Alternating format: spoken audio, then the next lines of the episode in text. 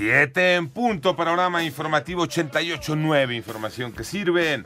Yo soy Alejandro Villalbazo, Twitter, TikTok, arroba Villalbazo. 13 es lunes 3 de julio. Pepe Toño Morales, buenos días, Pepe Toño. Buenos días, Alex. Con 2.303 personas asesinadas. Junio sería el mes más violento en lo que va de este año en México. En promedio se registraron 77 casos diarios, esto de acuerdo con las cifras preliminares del Secretariado Ejecutivo del Sistema Nacional de Seguridad. En tanto, la sentencia de 36 años, 4 meses y dos días de prisión contra Mónica García Villegas, propietaria del colegio Enrique Repsamen, por la muerte de 26 personas durante el sismo de septiembre de 2017, fue confirmada por la tercera sala penal del Tribunal Superior de Justicia aquí en la Ciudad de México. Y por otra parte, también la Comisión Nacional de Derechos Humanos responsabilizó a las Secretarías de Relaciones Exteriores y de Gobernación, así como al Instituto de Migración por las violaciones a los derechos humanos de 67 migrantes que quedaron atrapados en el incendio del Centro de Detención Migratoria de Ciudad Juárez el 27 de marzo.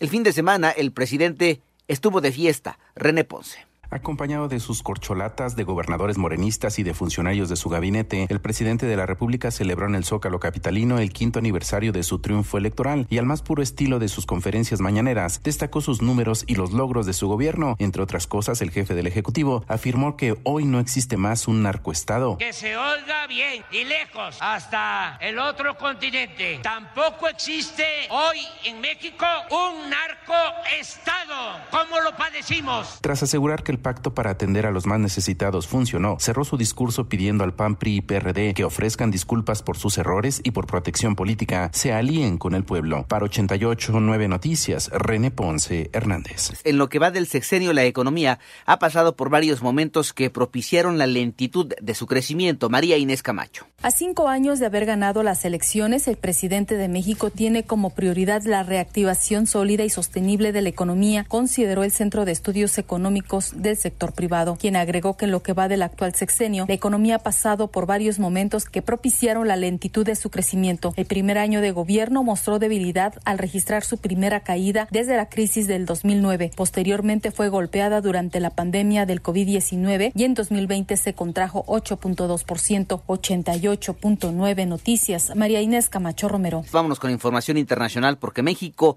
y los Estados Unidos ya se encuentran en negociaciones para generar un nuevo programa programa migratorio para refugiados de siete países, destinado para beneficiar a los refugiados que se encuentran en territorio mexicano, entre ellos ciudadanos de Cuba y de Nicaragua, según fuentes citadas por la agencia EFE.